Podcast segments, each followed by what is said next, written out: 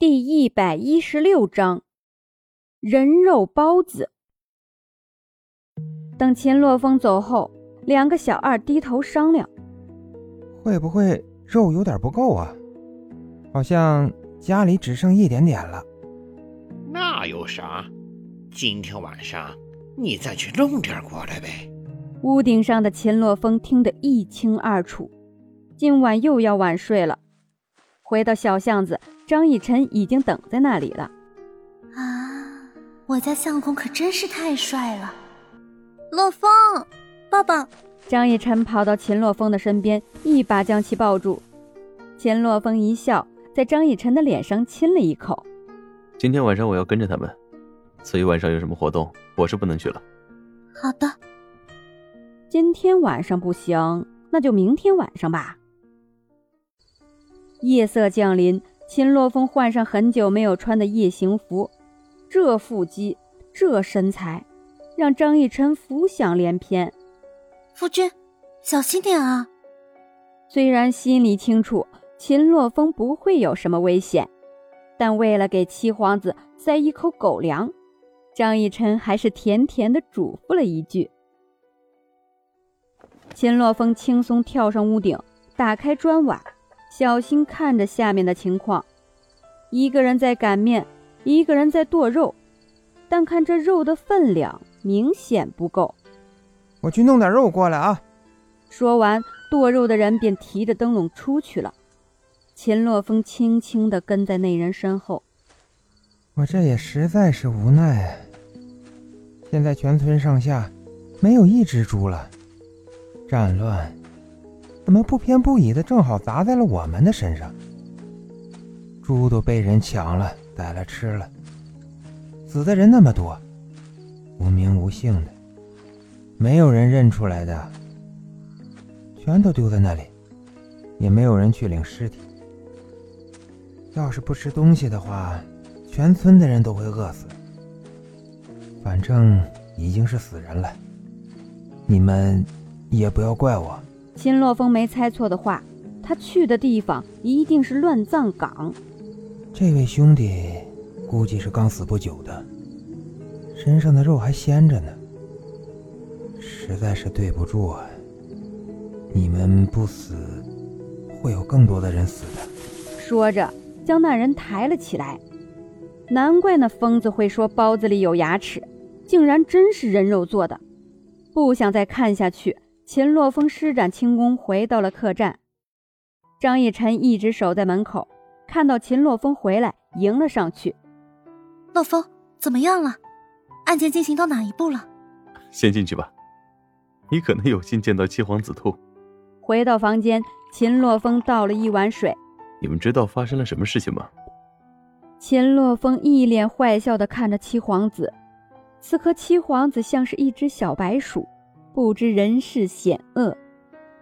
我刚刚掀开了他们家的房顶的瓦，仔细的看着里面的场景，只见一块根本不正常的肉被一个人剁碎。我一看那肉，绝对不可能做出来一百个包子，而且他们明天还一定要用其他的包子招呼客人。于是其中的一个人提议自己去弄点肉过来，你们猜是什么肉？张逸晨和七皇子正听着。秦洛风说到这里停住了，继续说啊！秦洛风喝了一口水，我就跟着他一路到了乱葬岗，只见那人扛着一个尸体就回去了，显而易见，人肉做的包子。逸晨，你还掰开仔细看了？张逸晨看着自己的手，脸色一变，呃居然真的有人吃人肉！一溜烟的跑了，也不知道张逸晨是要去做什么。七皇子，要是你吃包子的时候吃到了牙齿，你会怎么样？秦洛风不怀好意的看着七皇子：“你别说了，太恶心了！人肉包子，谁会吃？爱谁吃谁吃。这个案子是破了，只是属实有点恶心。”也不知道那些人是怎么将一个个人肉包子若无其事卖出去的，也不怕那些个死人找他们索命。